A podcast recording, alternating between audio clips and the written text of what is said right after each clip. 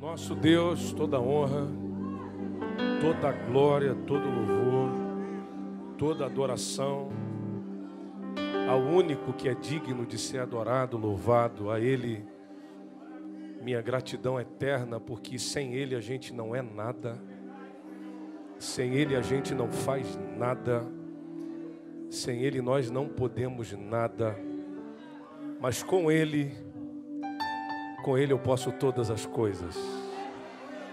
Com Ele eu posso andar sobre o mar, com Ele eu posso vencer gigantes, com Ele eu posso andar mais longe, com Ele eu posso vencer as tentações. Com Ele eu posso superar meus limites, com Ele eu posso chegar no céu. Quantos creem na volta de Jesus? Quantos creem no poder da palavra de Deus? Que alegria estar aqui, meus queridos. Muito bom poder servir esse altar mais uma vez. Uma alegria poder servir essa obra tão linda mais uma vez. É, a gente que é aqui de Florianópolis tem uma grande satisfação de testificar e testemunhar por onde a gente passa. Lá em Florianópolis tem uma obra muito linda que Deus usa para transformar muita gente. E uma árvore se conhece pelos seus frutos, e os frutos foram revelados aqui hoje, vários deles. Eu sou muito grato a Deus pelo bom samaritano. Fazem jus ao nome e tem alcançado muita gente para Jesus. Que Deus abençoe muito a vida do pastor Moisés, da pastora Michele, esse casal querido que está à frente desse trabalho e que Deus tem usado para abençoar essa obra. E abraçando, cumprimentando o pastor Moisés, eu cumprimento toda a equipe, o pastor Silvano, toda a equipe, toda a liderança, o grupo, a diretoria, todos os envolvidos, sintam-se abraçados. Que Deus abençoe. É, depois de Jesus, a pessoa mais importante para mim, que me acompanha no altar, que me acompanha na vida, que me acompanha nas lutas, que me acompanha nas vitórias, a minha esposa, essa menina bonita que está aqui do meu lado, que é o presente que Deus me deu. Que Deus abençoe cada um dos colegas pastores que tem aqui, muitos amigos, muitos pastores, companheiros, os cantores, adoradores. Lucas, Deus te abençoe, cara. Prazer te ver. Deus abençoe a irmã Damares, um prazer compartilhar o altar com a irmã também. Todos os nossos amigos, todos os nossos irmãos aqui. Deus abençoe cada um de vocês. Os que me antecederam, é, os que virão depois. Vamos à palavra. Gênesis capítulo 39. Vamos ler primeiro Gênesis 37, depois 39. Vamos ler é, poucos versículos, mas só para pontuar aqui algumas verdades que Deus tem para nós. Gênesis 37 e o verso 23. Gênesis 37, 23. Glória a Deus. Você achou? Amém? Gênesis 37, 23 diz assim: E aconteceu que, chegando José a seus irmãos, tiraram a José a sua túnica, a túnica de várias cores que ele trazia. Tomaram-no e lançaram numa cova. Porém, a cova estava vazia e não havia água nela. Depois assentaram-se a comer pão.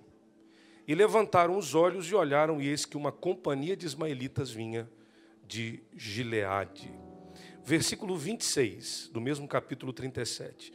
Então Judá disse a seus irmãos: Que proveito haverá que matemos nosso irmão e escondamos a sua morte? Vinde e vendemo-lo a estes ismaelitas. Até aqui. Agora, capítulo 39, o versículo 13. 39 e 13 de Gênesis ainda, para a gente situar a palavra dessa noite e basear nesses textos que a gente está lendo. Gênesis 39, 13. E aconteceu que, vendo ela que deixara a sua veste em sua mão e fugira para fora, chamou os homens de sua casa e falou, dizendo: Vi, vede, trouxe-nos um varão hebreu para escarnecer de nós. Entrou até mim para deitar-se comigo, e eu gritei com grande voz. E aconteceu que, ouvindo ele que eu levantava a minha voz e gritava, deixou a sua veste comigo e fugiu para fora. Até aqui, depois a gente vai trabalhar outros textos ainda do livro de Gênesis, mas esses são o suficiente para começar. Feche os teus olhos, por favor. Um minuto ou mais em pé, se você puder. Deus, eu te dou graças por essa santa palavra.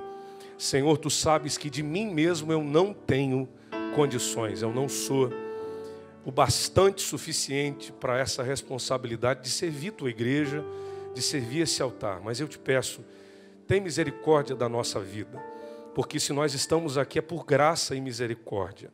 Me dá, Senhor, a linguagem correta, me dá, Senhor, a didática correta, que aqui do maior ao menor possamos ouvir e entender, porque esse é o verdadeiro avivamento. Não é só um barulho, não é só uma emoção momentânea, não é só um arrepio, mas é algo baseado e ancorado na tua palavra. Senhor, fala com a gente aqui, que no final saiamos mais crentes, mais cheios, mais fortalecidos, mais renovados e com a vitória que viemos buscar também nas nossas mãos. Toda a honra, toda a glória tua e sempre será. Amém. Você pode sentar? Aqueles que têm seus lugares podem se assentar. Deus abençoe. Os queridos que assistem pela internet, Deus abençoe sua vida. E que aí em casa ou em qualquer lugar onde você estiver assistindo, você possa viver a experiência de alguém que está aqui assentado dentro desse lugar repleto da glória de Deus.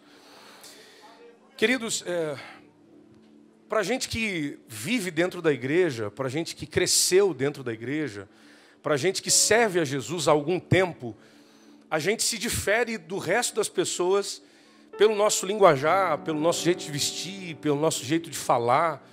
A gente tem um vocabulário próprio, um estilo de vida diferente, uma cultura própria de nós cristãos, e principalmente quando se trata de cristão pentecostal, evangélico pentecostal.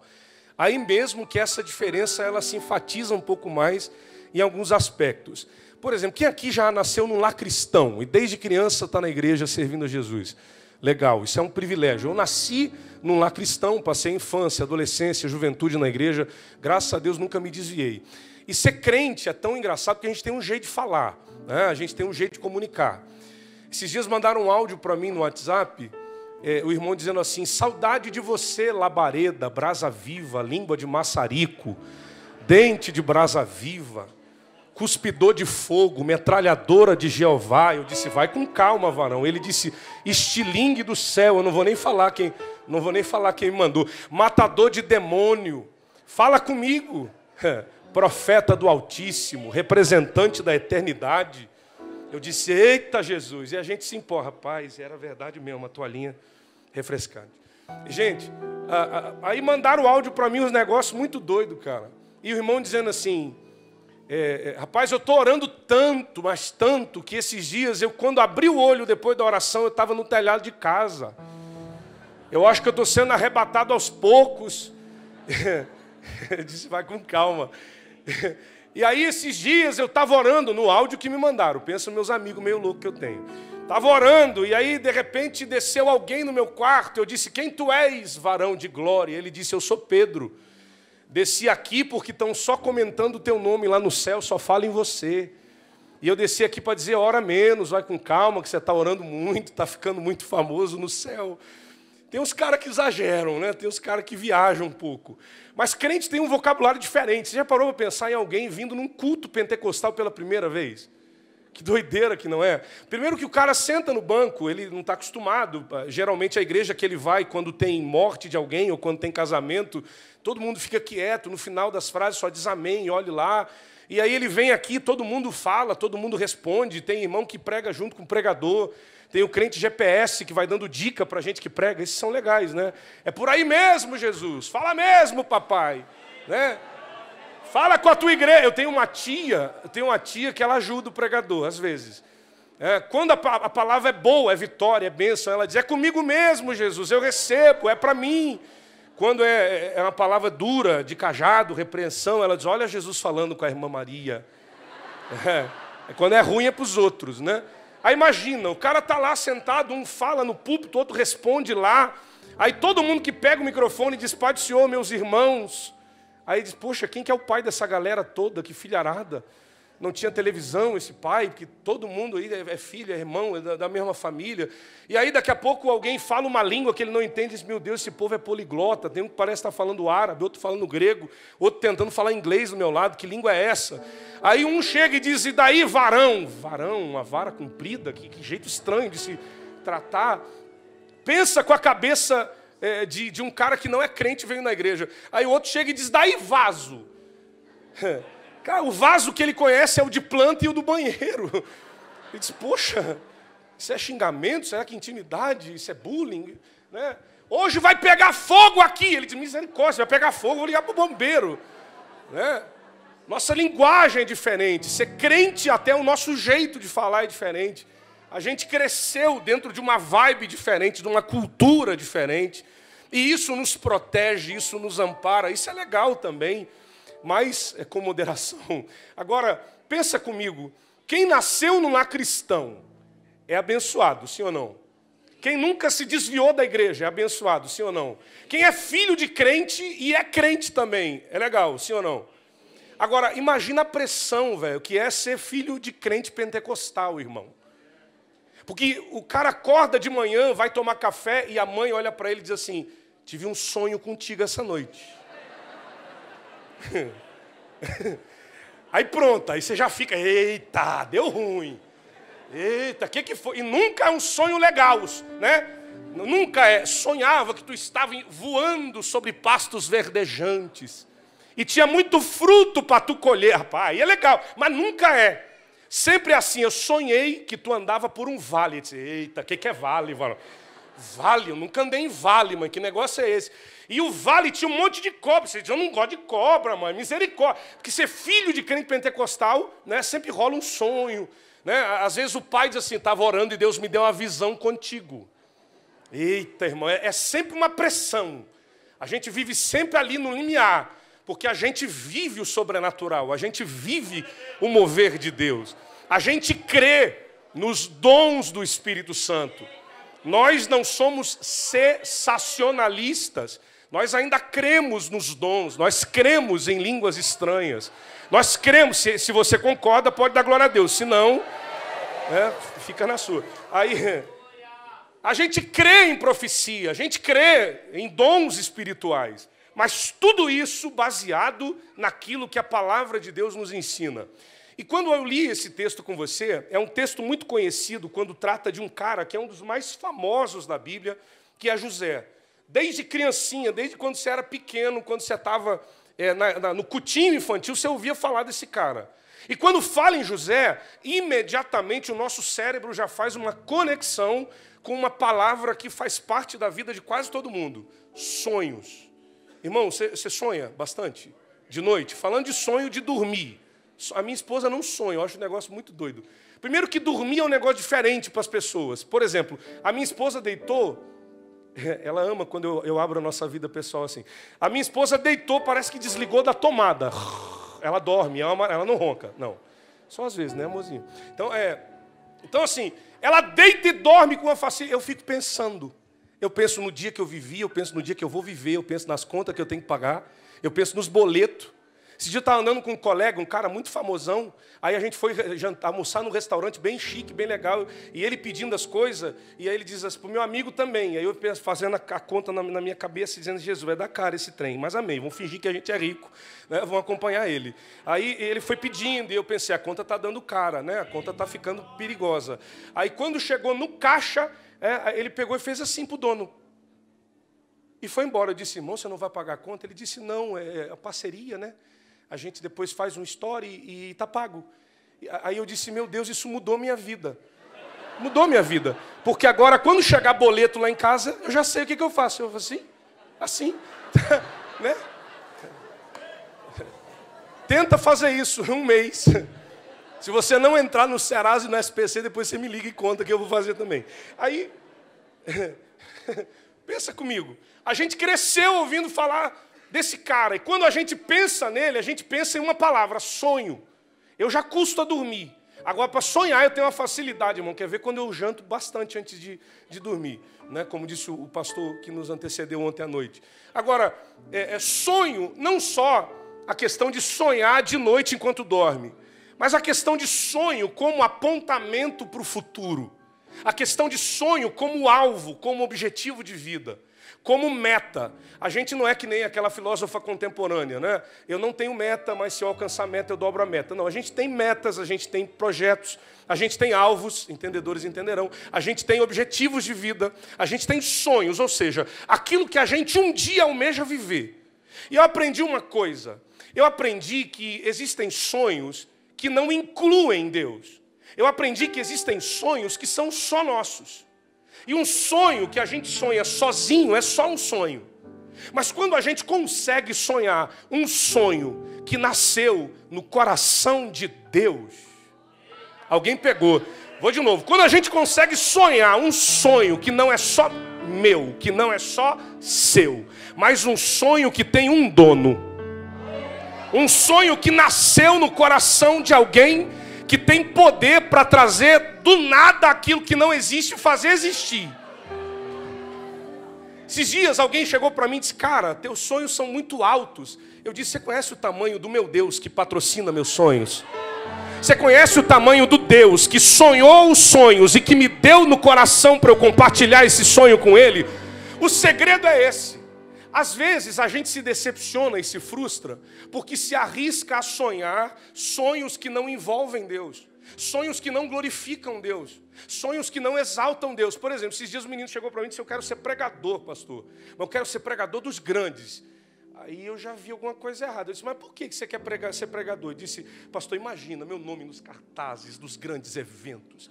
Imagina eu andando de avião para baixo e para cima. Mó legal, pastor. Imagina eu ir jantar depois do culto com os pregadores. Pastor, imagina eu ficar conhecido, as pessoas tirar selfie comigo, pastor. Eu disse, cara, você está só na fase do sonho. E você já está sonhando errado. Porque teu sonho não glorifica a Deus, teu sonho glorifica você. E essa parada de Deus exaltar o homem essa parada de Deus glorificar o homem, essa palavra do homem ser engrandecido, isso é tudo viagem da cabeça de gente que quer enganar você. Porque quem tem que ser engrandecido e exaltado não somos nós. Quem tem que ser engrandecido e exaltado é o Deus que a gente serve. A gente é servo, ele é Senhor. A gente é súdito, ele é rei. A gente é crente, ele é o Senhor que nos fez. Nós somos adoradores, ele é o nosso Senhor adorado.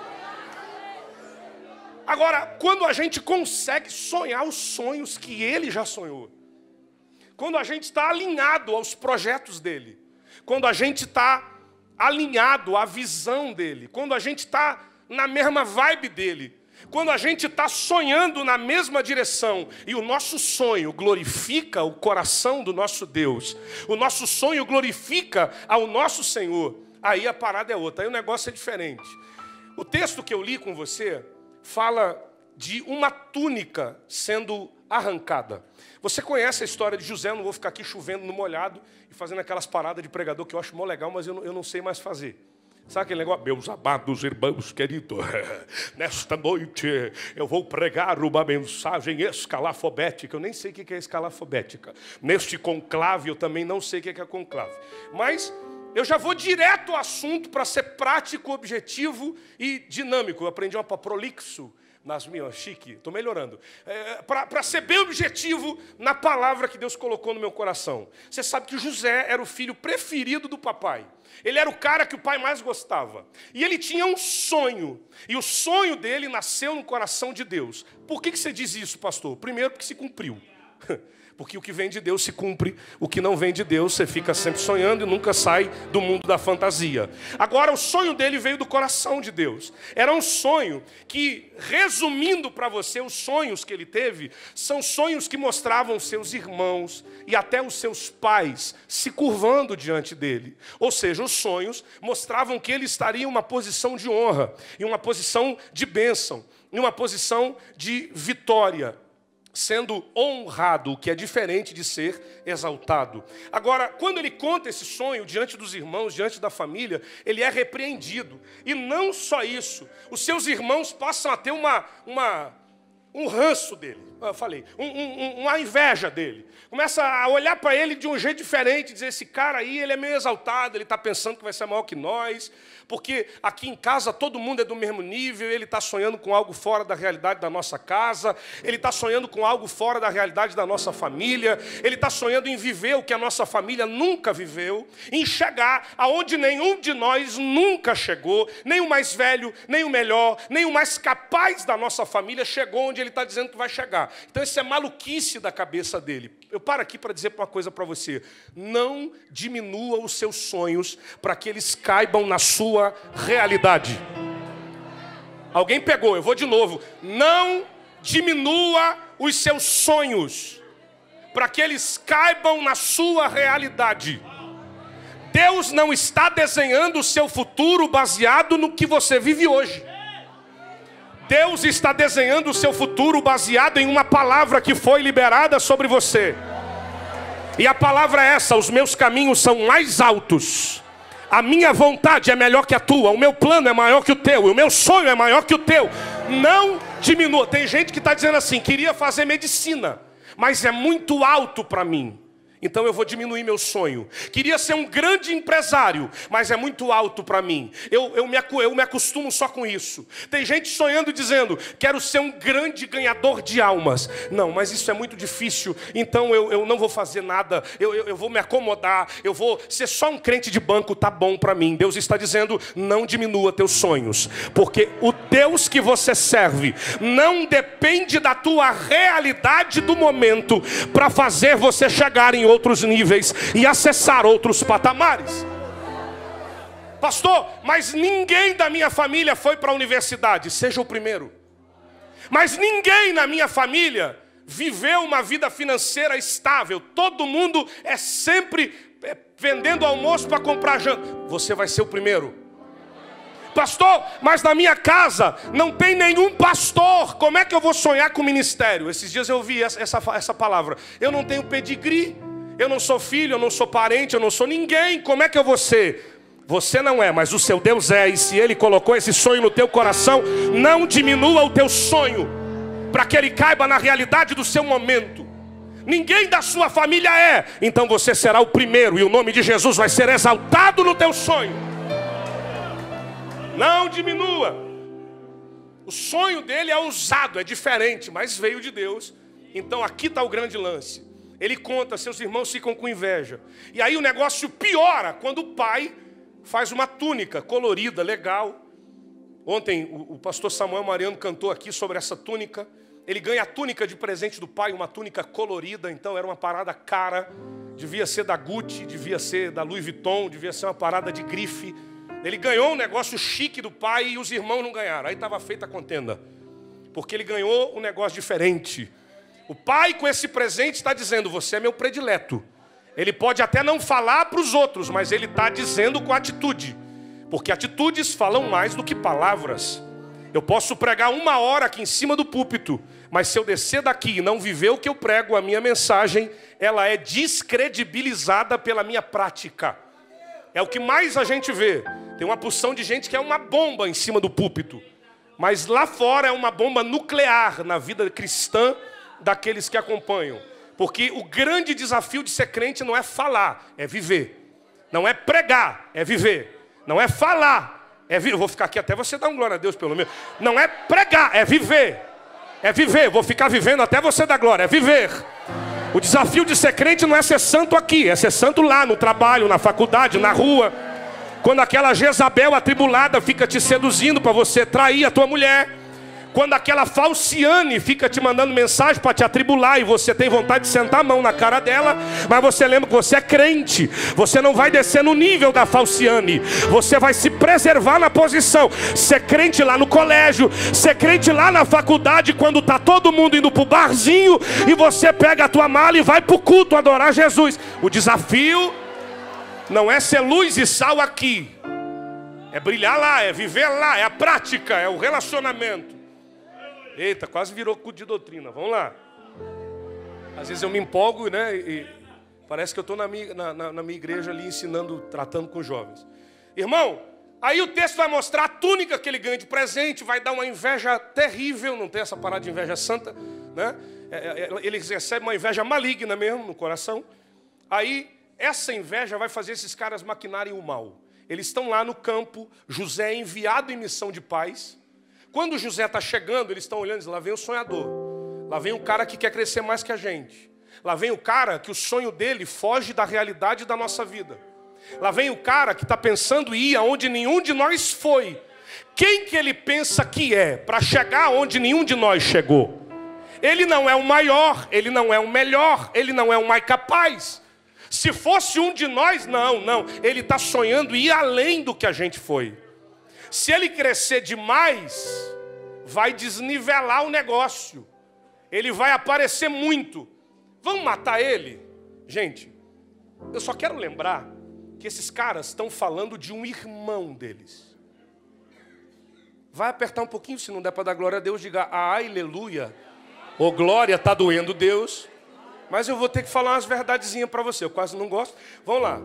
Começa, começa agora a surra teológica, ou o, a cajadada santa, não é? ou o espancamento gospel, dependendo do, do, do nível de, de aperto da palavra, a gente vai apanhando junto aqui. Mas a gente apanha dando glória, vai adorando a Jesus e o negócio vai ficar bom, porque é o Pai falando com a gente. O texto diz que eles estão pensando isso sobre o irmão, o brother, o parça, o mano. Hum. O mesmo cara que eles dão a paz do Senhor no culto. O mesmo cara. O mesmo cara que senta do lado deles e canta o hino da harpa. O mesmo cara que eles abraçam na hora do louvor. Como é precioso, irmão, estar bem junto a ti. Vamos matar ele? E juntos, lado a lado. Não, joga na cova. Andarmos com Jesus. Não vende ele como escravo. Expressarmos o amor que um dia ele nos deu. Acho que é melhor matar mesmo esse miserável. Pelo sangue do Calvário. Não mata não, que vai dar ruim. Joga só na cisterna. Eles estão maquinando o mal de um irmão. Eles estão falando entre eles. José está chegando, não sabe nada do que está acontecendo, mas entre eles eles estão pensando: mata, joga na cisterna, vende. O que, que faz com esse cara? Quando ele chega, eles chegam num consenso. Matar é, é demais, mas vontade de matar alguns já têm. Mas se não dá para matar, vamos pelo menos esconder ele. Eita. A vontade de alguém era matar você. Eu não estou pregando mais, eu já comecei a revelar pela palavra. A vontade de alguém tem uns invejosos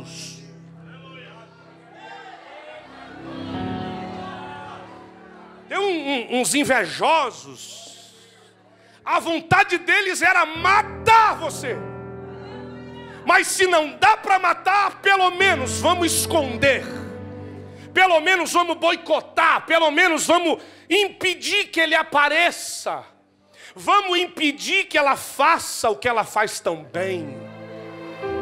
Urabá. A vontade era matar, mas como não pode, eita, sabia que não dá para matar? Se pudesse já tinham matado, mas não dá para matar. Porque tem alguém que te defende, tem alguém que te segura, tem alguém que te sustenta. Tem alguém que diz: pode até jogar na cisterna, vender como escravo, colocar na prisão, mas matar não mata, porque a minha promessa ainda está de pé na vida dele. Queria matar, mas não pode. Então esconde, tira o cargo dela, tira a função dele, joga ele para o canto, apaga a chama dela. Está ganhando muita alma, está aparecendo muito, está crescendo muito rápido. Esconde, joga no buraco. Oh. Nesta noite Deus me trouxe aqui para pregar para algum José. Quem sabe para alguns Josés de Deus tem gente que queria te matar, mas não pode, então está tentando te esconder a todo custo, está tentando te jogar na cisterna, está tentando te vender como escravo, está pensando que vai fazer de você o que você não é. Rabai, urabacalabassúria. Pegam ele, sabe o que fazem quando ele chega? O texto que a gente leu: arrancam dele a sua túnica.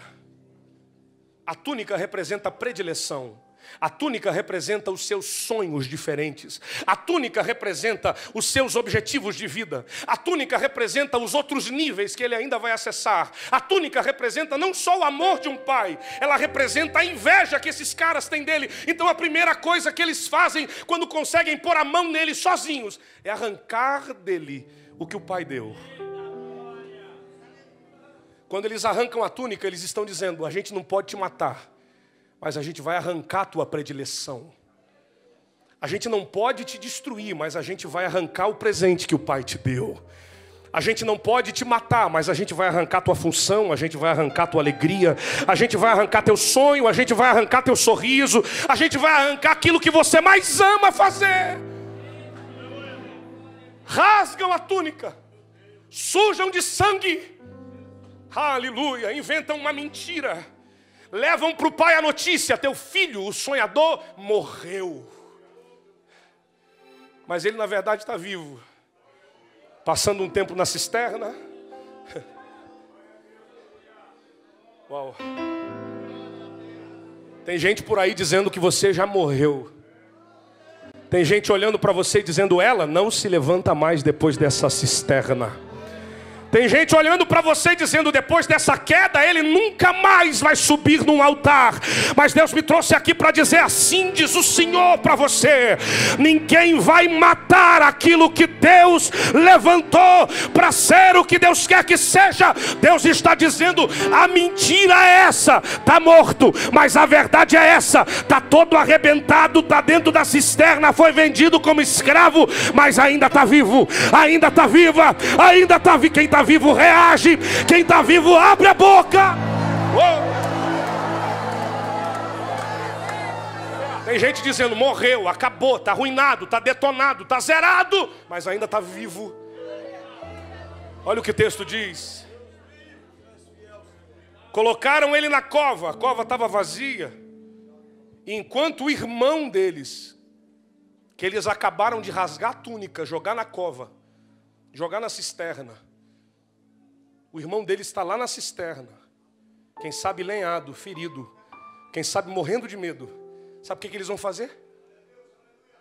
Eles vão comer. Vai para a pizzaria no final do culto. Vai para o x-salada comemorar. Vai para a internet se regozijar com a queda. Não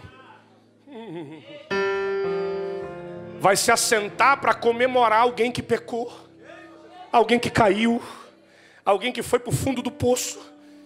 Está comemorando, é um a menos na fila. É um a menos para ofuscar meu brilho. É um a menos para eu disputar posição. Tem gente pensando que igreja é disputa. Tem gente pensando que igreja é empresa. Isso aqui não é empresa não, rapaz. Isso aqui não é, não é disputa, não é corrida para ver quem chega isso aqui é reino. Isso aqui é obra. Isso aqui é obra dele. Rabai. Altar não é vitrine. Púlpito não é palco.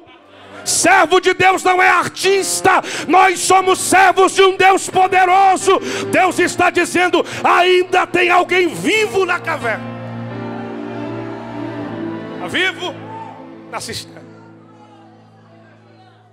E eles lançaram ele lá e estão comendo. Eu vou pegar pesado, mas vou falar o que Deus me deu enquanto eu estava orando hoje o irmão está no buraco e eles estão partindo pão. Sabe o que é isso? Comunhão. Tem gente que acabou de tentar matar alguém e está colocando a mão no corpo do Cristo. Não entendeu? Vou desenhar. Tem gente que está matando alguém com a língua. Mas no culto de ceia ele é o primeiro a se levantar para pegar o pão, para pegar o cálice e dizer: Eu sou santo, eu sou bom. Ela não, mas eu sou. Ele não é digno, mas eu sou. Eu, eu mereço. Evangelho não é mérito, evangelho não é reconhecimento de mérito, evangelho não é quem pode, não é quem tem. Evangelho é alguém que fez, é alguém que pagou o preço. Não é pelo que você é, é por quem ele é. Não é pelo que você faz, é pelo que ele fez na cruz. Acabaram de tentar matar o irmão, então participando do pão, estão ceando, estão comendo. Oh Jesus. Aí ele é vendido como escravo. Aí alguém pega ele e diz: Eu gostei desse cara, tem uns dentes bons, tem uma cara legal. Se der um banho e colocar uma roupa bonita nele, ele pode ser um bom servo. Potifar compra ele, começa a usar ele como empregado e vê que aonde ele põe a mão, Deus abençoa. Alguém pegou. Aonde ele põe a mão, Deus abençoa. O Gile deu um exemplo, porque ele é minha ovelha. Aonde ele coloca a mão, Deus é com ele e prospera. Eu conheço alguém assim, conheço uma galera assim. Aí ele diz, cara, esse cara é diferente, esse cara é diferenciado. Ele tem umas paradas com ele que são de onde ele vai, o negócio funciona. Aonde ele pega para fazer, o negócio vai, deslancha, anda, prospera, vai. Vou colocar ele de chefe. Coloca ele de supervisor, de manda-chuva da casa toda. Ele manda em tudo. O texto bíblico diz que Potifar já não sabia mais nem o que tinha, porque estava tudo na mão de José. Mas aí levanta uma tribulada, uma, uma demônia. Hum uma, uma, uma mistura de Dalila com Jezabel. Levanta uma, uma incircuncisa. Levanta uma peste perniciosa. Tem um monte de xingamento gospel. É legal que desabafa. Né? Vai aprendendo aí depois que você ficou. Acordou de madrugada, deu, foi no banheiro, deu com, com o dedo mindinho na porta, veio um monte de palavra torpe na tua mente. Não, dá um xingamento gospel. Ô oh, seu filho de um filisteu. Ô oh, seu Anakim ou sua mistura de Jezabel com Dalila, ou seu incircunciso, né? Já dá um alívio. Agora, ela vai seduzir ele, a mulher do cara, sem vergonha. Sem vergonha. Ela, ela olha para José, o texto diz que José é bonitão. José é um moço bem afeiçoado. José tem um shape trabalhado na musculatura, barriga de gominho. José estava malhando pesado, tomando whey protein. Estava na mesma dieta que nós. É, ele estava lá, tocando terror, na academia, malhando, cuidando da alimentação, cortou a Coca-Cola, cortou carboidrato, dieta só de proteína, comendo bastante ovo, 30 por 10. Esses dias eu vi um meme mó legal, o meu jovem me manda cada besteira na internet, eu, eu amo quando eles mandam, na verdade. Um meme, uma galinha se olhando no espelho e disse, se valoriza, amiga. Ela se olhava no espelho, para com esse negócio, 30 ovos por 10 reais, para com isso, você é melhor que isso. José estava lá comendo ovo. Ah, o problema é depois de comer, né? Eita, isso aí dá um gás comprimido que é um negócio terrível. Esse negócio de, de batata doce, frango, né? Aí vai lá, ele estava bonitão, legalzão, cheiroso, usando Dolce Gabbana Light Blue. Aí um dia ele entrou na casa, aquela filha de uma égua, sem vergonha, atribulada, endemoniada, doida para cair, doida, porque tem gente doida para cair dentro da igreja. Tem gente doida para pecar dentro da igreja. Tem gente com o espírito dessa mulher que fica dentro da igreja só esperando uma oportunidade para cair e levar alguém.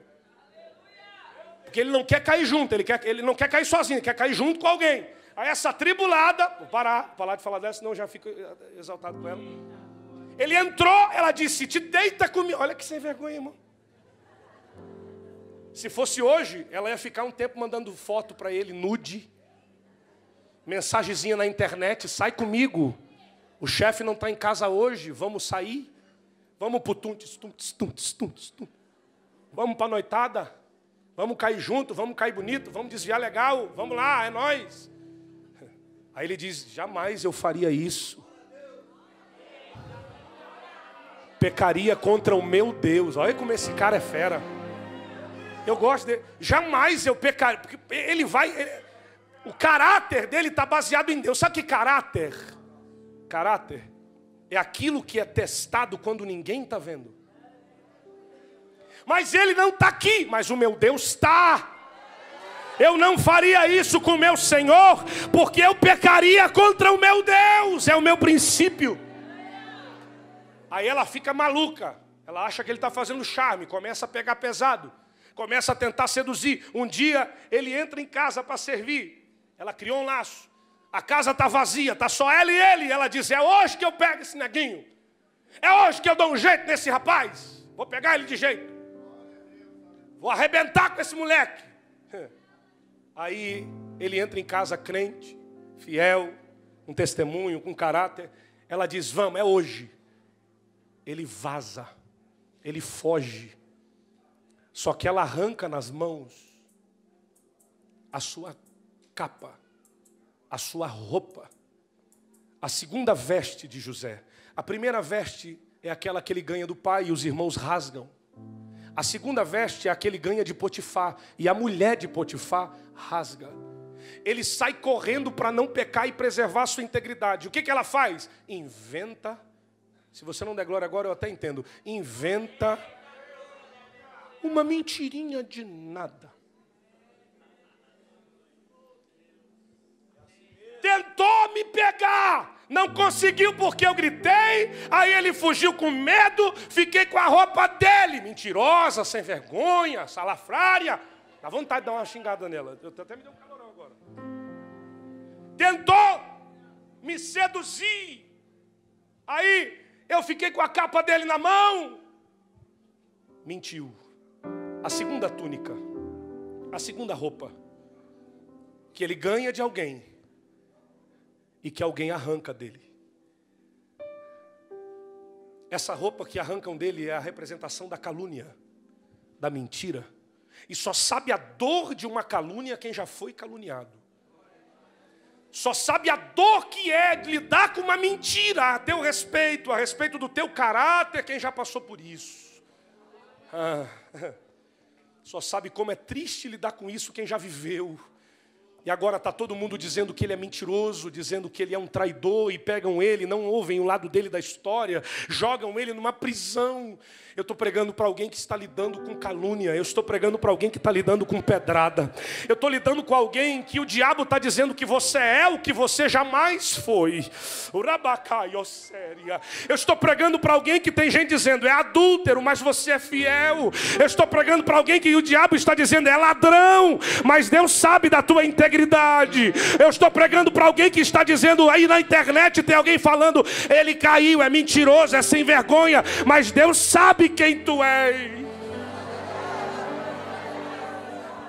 E a coisa mais terrível é tentar se defender de uma calúnia, porque se você se defende, alguém diz: olha, chapéu serviu, comprou a briga, é porque deve ser verdade.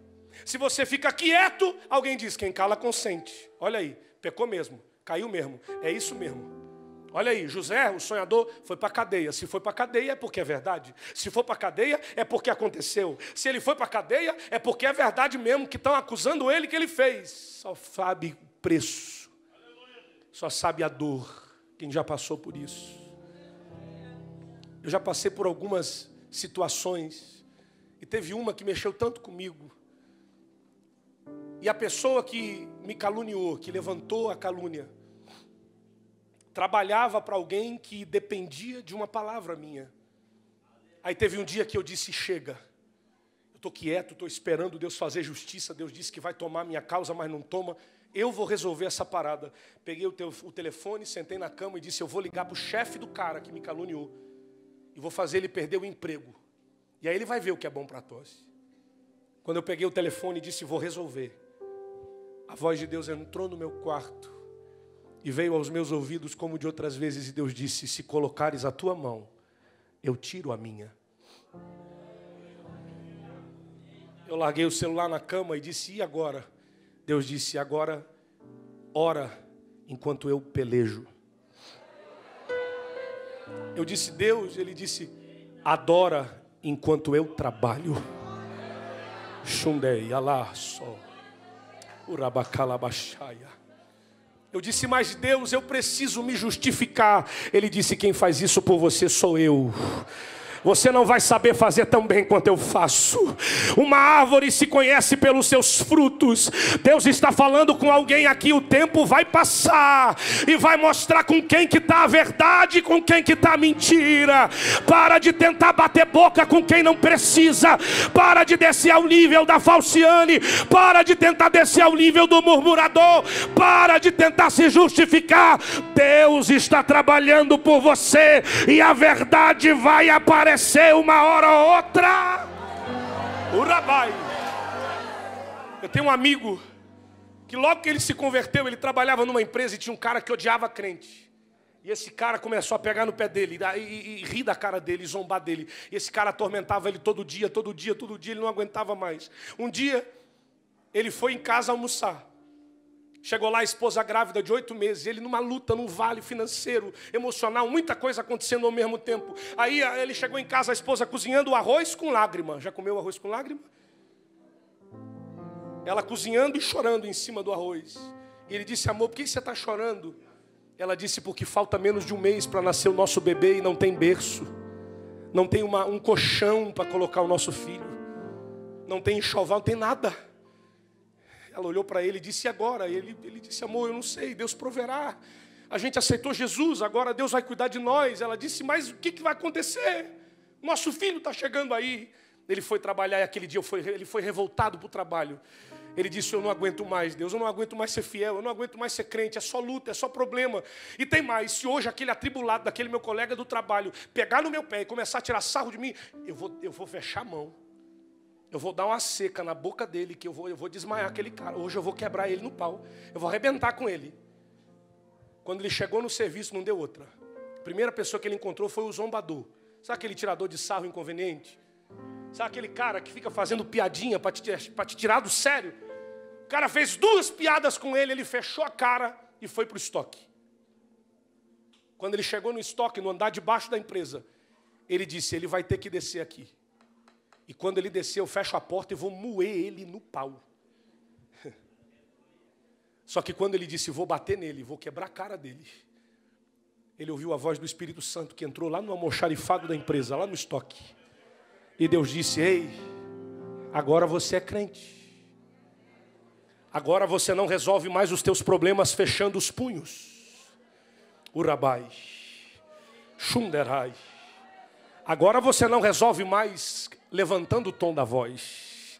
Agora você não resolve mais os teus problemas indo para a internet fazendo textão no Facebook. Agora você não resolve mais os teus problemas com mimimi na internet, nas redes sociais e no WhatsApp. Agora você resolve os teus problemas é na minha presença, é na oração, é na palavra, é de outro jeito. Ele começou a chorar e disse: Deus, mas eu não aguento mais. Deus disse: A tua atitude vai desenhar a tua vitória. Aí o Espírito Santo entrou no coração dele, renovou ele, ele falou língua estranha, chorou. Daqui a pouco entrou o colega no estoque. Ele foi por trás do colega, fechou a porta. O colega começou a tremer, que ele era maior que o outro. Tirar sarro quando está com todo mundo junto é fácil. Aí o cara pensou, agora que eu vou apanhar. Aí ele pegou, fechou a porta. E o cara disse: O que, que houve, Leco? Calma, Leco. Ei, irmão, não, não, não vem para cima, não. Ei, calma. Vamos, vamos conversar. Ele disse: Pera, eu tenho um negócio para fazer, eu vou fazer. E agora? Foi na direção dele e deu um abraço nele.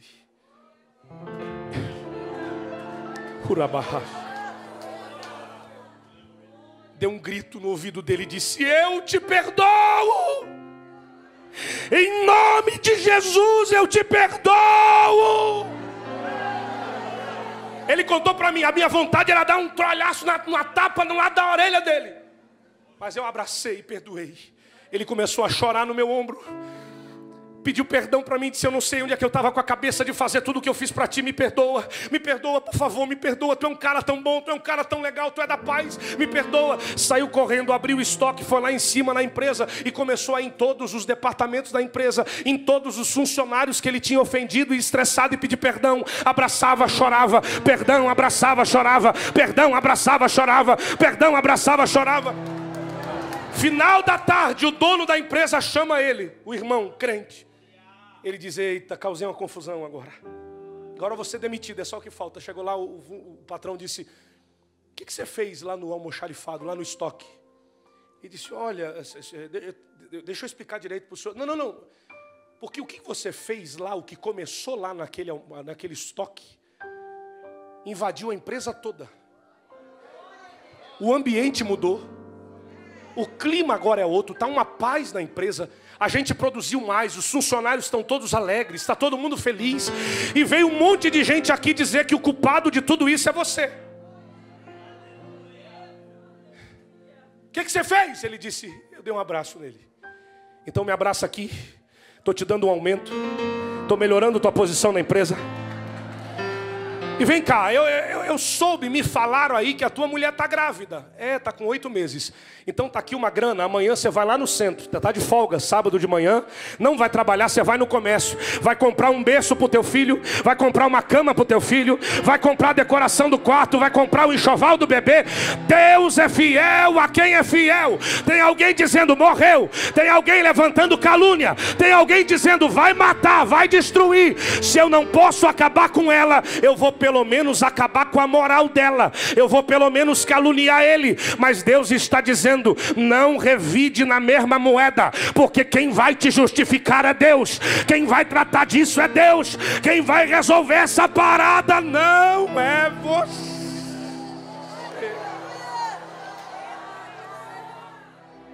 Arranca a roupa dele, ele vai para a prisão.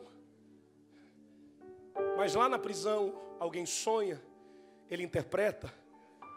Até dentro da cadeia, ele vai viver uma posição de de honra também, porque ele vai ser colocado como maioral na prisão para cuidar das coisas todas. Até que um dia Faraó tem um sonho. Ninguém consegue interpretar. Mas tem alguém que está dentro da cadeia que entende de sonho, porque entende de Deus. A irmã pegou, obrigado, irmã. Deus abençoe aí, valeu. De onde que é a irmã que deu glória a Deus? Vou de novo. Dentro da cadeia tem alguém que entende de sonho, porque entende de Deus.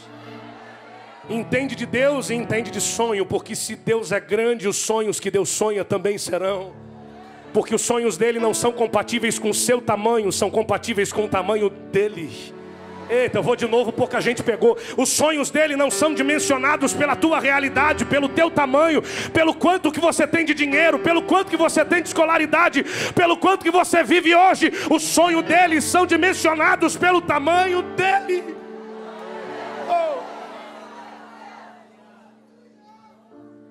Aí alguém que já recebeu a bênção através da interpretação de José e que agora voltou para a presença do rei, diz: tem um cara lá na cadeia, manda vir. Aí ele vem, revela o sonho, revela a interpretação.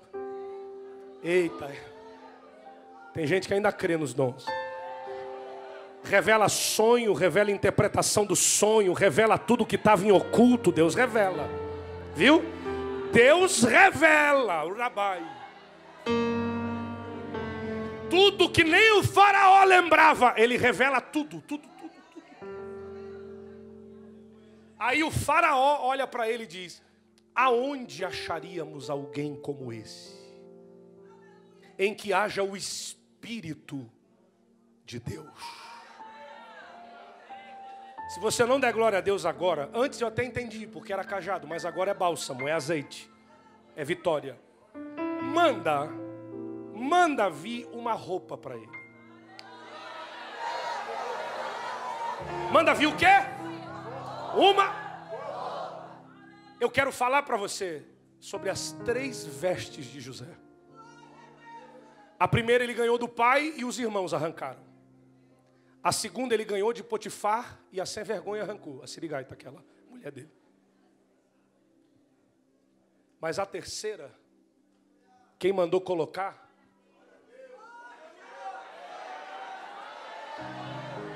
Foi o rei. E se alguém tocasse nessa roupa, se alguém tocasse na roupa dele, Sabe que Deus está dizendo? Essa ninguém tira. Essa ninguém arranca.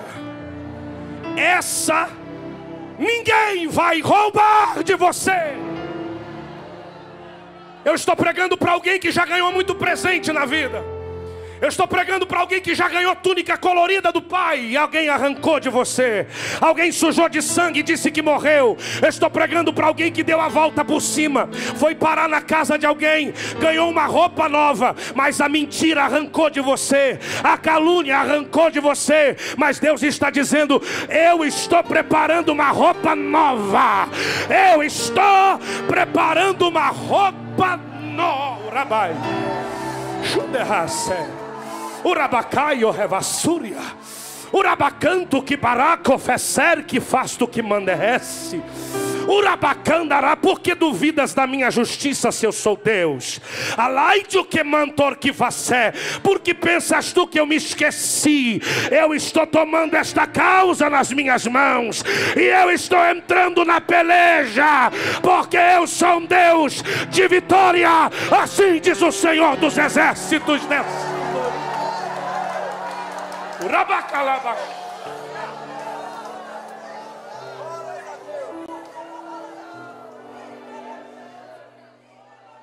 As três roupas de José.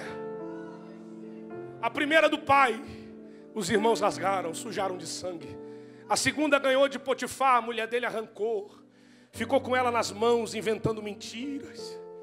Mas a terceira, tragam para esse rapaz uma roupa mas não é qualquer uma, não.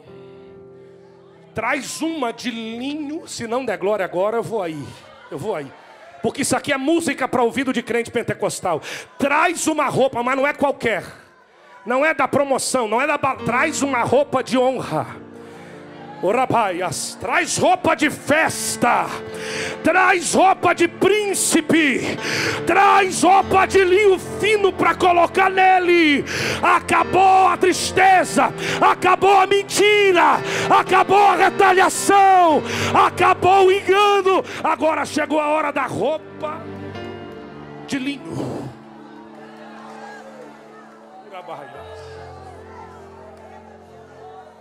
Sabe o que é que essa roupa significa?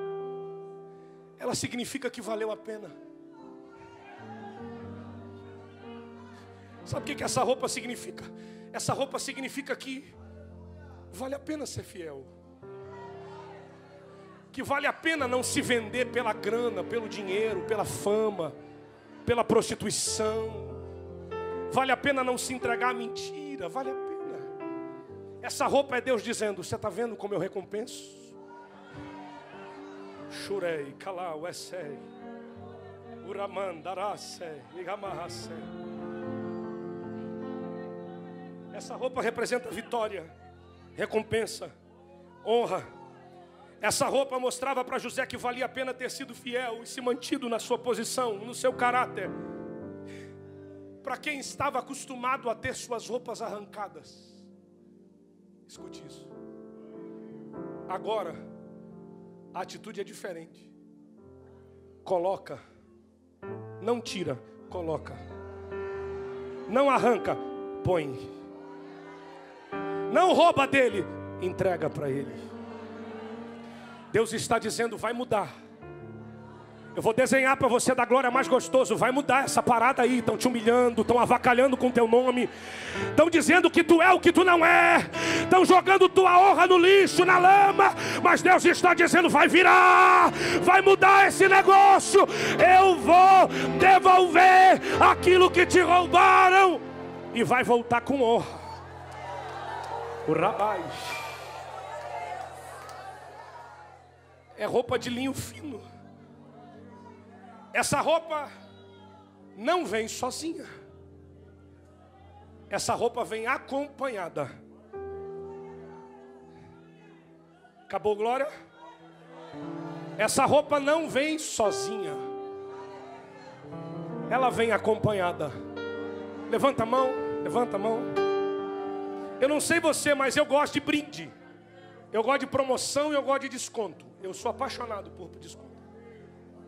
Estava pregando nos Estados Unidos essa semana agora. Os irmãos me levaram numa loja para comprar terno. Chegou lá na loja, comprei.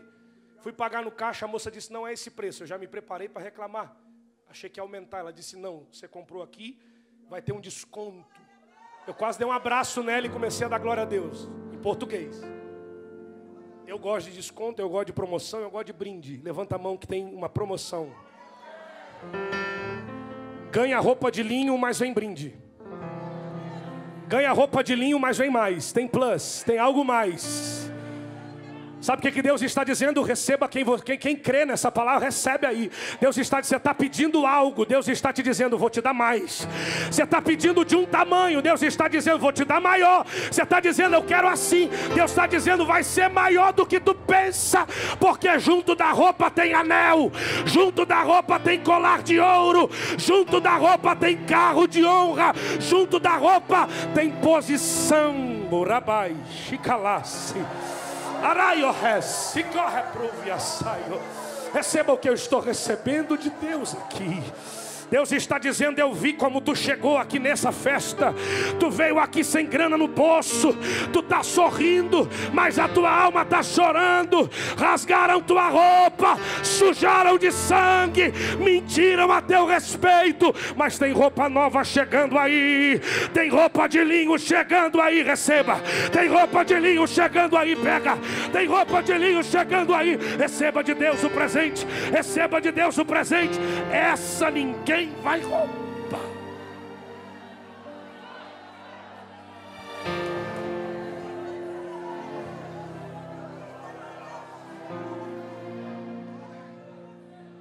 A partir de agora, depois de mim será José. Honra, vitória.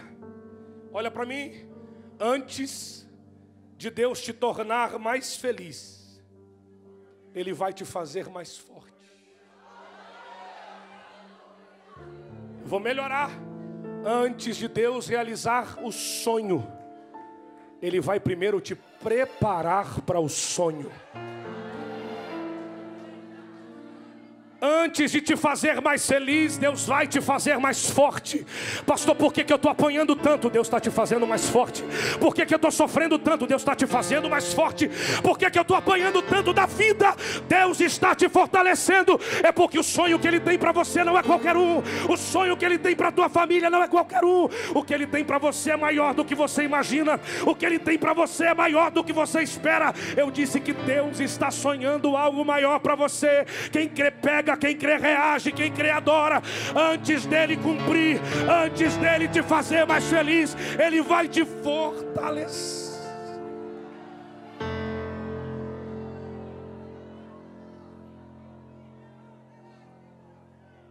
Tudo que José viveu, principalmente as suas duras provações, o levaram ao cumprimento da promessa e a realização do sonho. Olha para o pastor, olha aqui para mim. O que você vive não é coincidência. O que você vive é um caminho que está te levando ao cumprimento de uma promessa. Eu estou sentindo Deus aqui de uma maneira muito intensa. O que você está vivendo não é uma coincidência. O que você está vivendo não é uma sucessão de acasos. O que você está vivendo não é um descontrole. Você está vivendo um caminho. Pastor, está doendo, é um caminho. Está doendo, é um processo. Está doendo, é uma luta. Está doendo, é uma retaliação. Está doendo muito. Mas é Deus que está preparando você. Este caminho que você está trilhando vai te levar à realização da promessa. Sabe o que Deus está dizendo?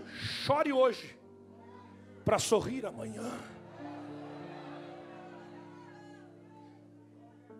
Eu, eu, não gosto de ficar mandando você virar para o irmão do lado, da esquerda, da direita. Eu acho que você dá glória, porque o Espírito Santo faz você entender a necessidade de adorar. E você não precisa falar nada para ninguém para sentir o que Deus está falando, porque quem está falando aqui mesmo é Deus com a gente.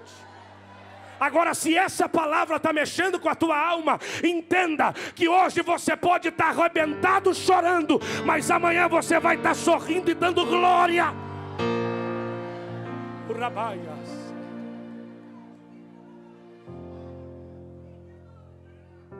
Nada que Jesus te pede é maior do que aquilo que Ele pode te dar. Guarda isso no seu coração.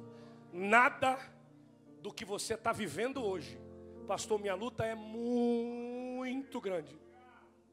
Nada que você, oh irmã, você é do céu. Nada que você vive hoje, quem não sabe, essa toalhinha é refrigerada, geladinha, até a baixa pressão. Nada do que você vive hoje, pastor, meu deserto é muito grande, minha luta é muito grande. Nada do que você passa é maior do que o que Deus tem para te dar. Gênesis capítulo 50, dá para pôr na tela? Gênesis capítulo 50 e versículo 20. Eu vou terminar com esse texto. Gênesis 50 e 20. José é colocado em uma posição de honra. Aí ele cria uma situação, recebe os seus irmãos, perdoa os seus irmãos, porque evangelho não é revanchismo. Evangelho não é Deus te honrar para você humilhar outras pessoas. Não, isso não é evangelho. Isso é heresia. Evangelho é perdão, evangelho é graça. Evangelho é prepara uma mesa perante mim na presença dos meus acusadores. O que Deus está dizendo é: você vai sentar e comer com aquele que tentou te matar, mas você vai superar a crise, vai perdoar, vai triunfar, vai ter vitória. Olha para mim, deixa o acusador se sujar com o vômito dele. Deixa o venenoso se matar com o veneno dele. Uma hora, uma hora ele morde a língua. Aí ele morre. Você não vai descer ao nível dele. Sabe o que você vai fazer? Vai perdoar, igual José fez. Aí agora ele perdoa, libera, ele libera perdão, está grandão, abençoado, honrado. Olha o que ele diz para os seus irmãos: Vós. Está aí o texto. Está aí o texto. Vós Gênesis 50 e 20. Quem puder abrir, abre aí. Gênesis 50 e 20. Vós bem intentastes o mal contra mim. Se você não der glória com essa. Porém, eu amo isso. Porém, o meu Deus o meu Deus entrou no negócio. Vocês pensaram mal contra mim, vocês lançaram maldição contra mim, porém o meu Deus o intentou para o bem, para fazer como se vê neste dia. O que, que Deus está dizendo? Sabe o que, que Ele está dizendo aqui? Vocês prepararam a maldição contra mim, mas o meu Deus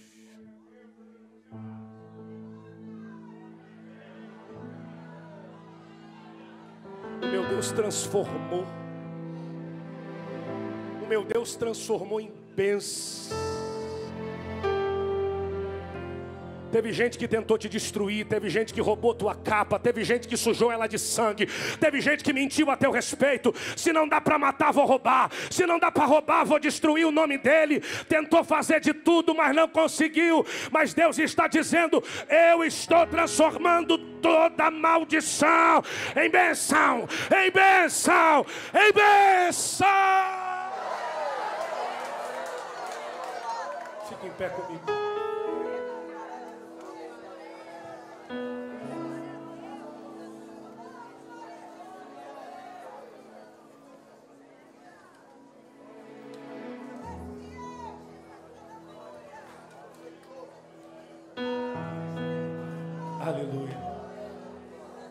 Com gemidos e palavras podem expressar. Eu elevo intercessor.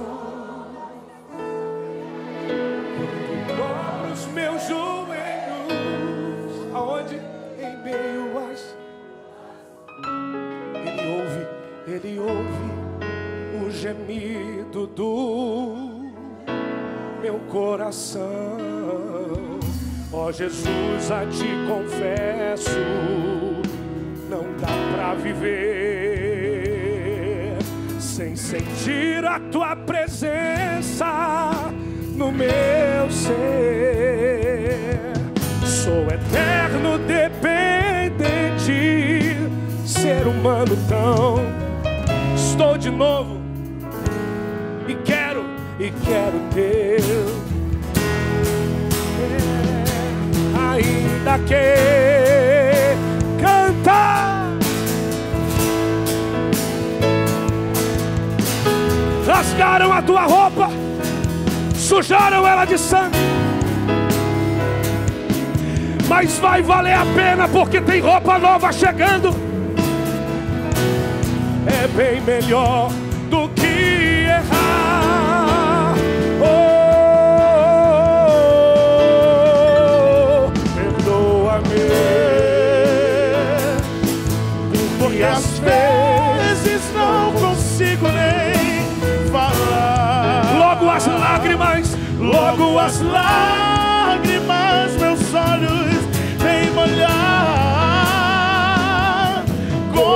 sinal que tu estás neste lugar.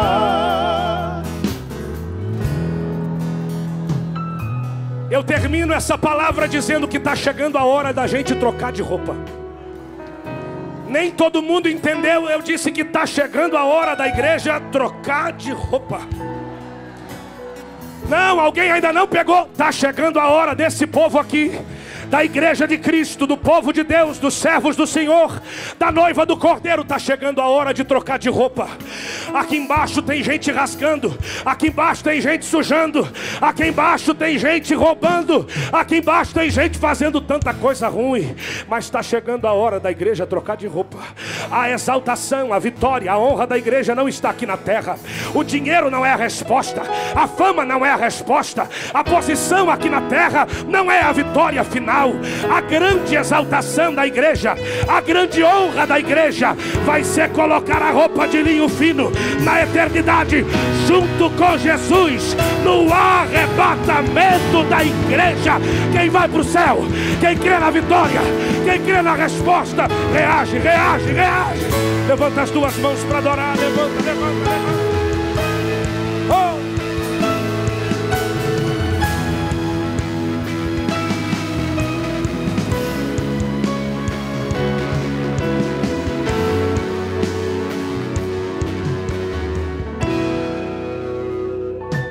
Para mim. Em 11 dias.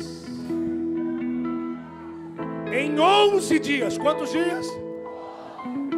Em 11 dias. Você já viu tudo o que aconteceu no mundo?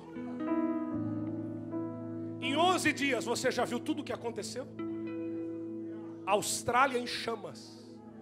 Milhões de animais mortos. Prejuízos inestimáveis. Crise. Caos. Em 11 dias, um terrorista foi morto. A retaliação de uma nação lançando mísseis contra a base aérea da maior potência do planeta. Em 11 dias já se fala em terceira guerra mundial. E em 11 dias tem crente que ainda está dormindo. Em 11 dias tem crente que ainda não orou. Em 11 dias tem crente que ainda não está ligado que Jesus pode voltar a qualquer momento. A qualquer momento ele pode trocar a roupa da igreja. A qualquer momento ele pode trocar a roupa da sua noiva. A qualquer momento Jesus pode voltar. Eu estou esperando a volta de Cristo. Quem espera? Eu estou aguardando a volta de Cristo. Quem aguarda? Eu creio, eu creio, eu creio. Existe um Deus no céu que a letra no papel não pode descrever. Lucas, me ajuda aí. Vamos lá. Não dá para imaginar, não dá para comparar. Vem comigo, igreja, vamos lá.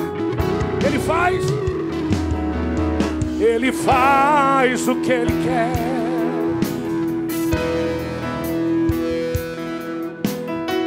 Eu preciso que você pegue a mão de quem está perto de você. Feche os corredores agora. Eu quero fazer uma oração agora. Ganha a luta sem lutar. Vence a luta e faz o inimigo. Você pode falar o nome dele bem forte? Jeová. O quê?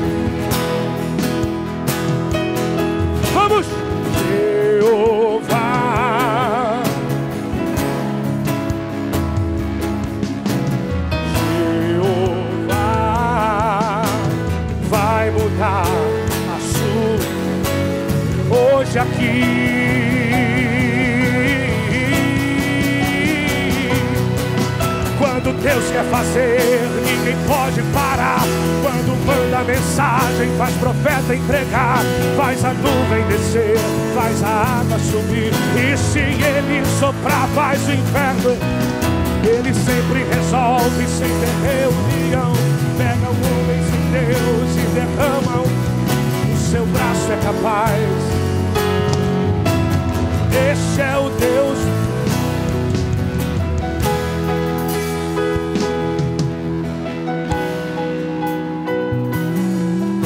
Deus falou ao meu coração e eu conheço a voz dele. Começando pelo meu lado direito, uma brisa do Espírito começa a soprar nesta casa.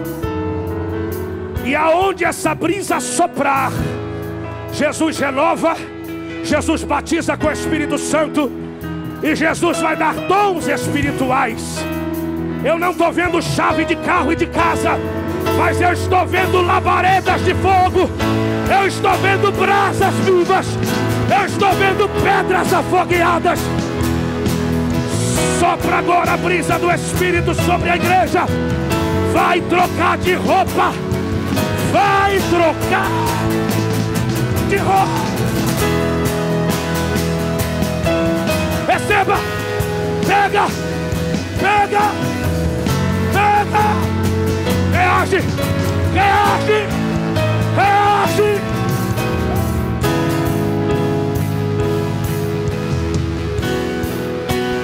Vai ter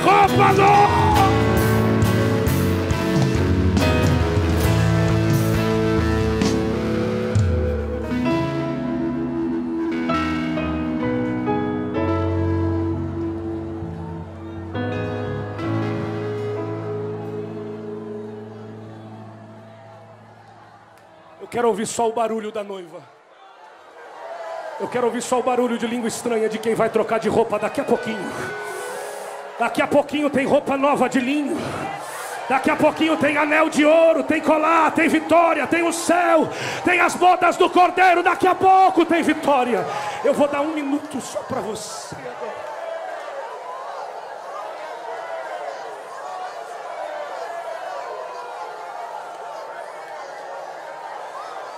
coral cantando em línguas estranhas agora.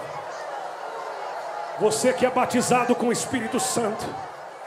E já fazia tempo que você não falava em línguas estranhas. Solta essa rajada de língua estranha aí. Reage. Solta o que estava preso. Você que há quantos anos não falava mais em línguas estranhas, não cantava mais hinos espirituais, começa a cantar agora um hino espiritual que Deus te dá. Agora. Agora. Aluquei cada catocoché. Aluquei assai E de forgue amanto que avassa. Aí dei cantou e amanto nei, alaia só que mantenei amarasse. Alabacanto que pecoto cochocoto corobocó e calabacanta rabacanto de baface urabacanta rabalaba suia raça. E candó que desce como fogo. Alaia manto no coloboché que sopra como labareda no meio da carborrastec amanto cotocoché que começa a distribuir presente. O labacanta rabaché comitiva que passei aqui. O labata capachou com bandeja nas mãos, a light candarabacé, tá trocando o coração, tá trocando para choquecé, alabandando do cotocoché, tá tocando no sangue, ó, ó Jesus curando a tua enfermidade aí, ó Jesus restaurando tua vida agora, receba o que estou recebendo, receba o que estou recebendo, receba de Deus.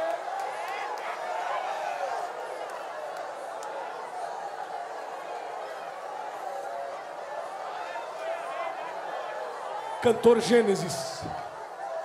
Cantor Gênesis. Fica pronto aqui. Urabai. Uramandaça.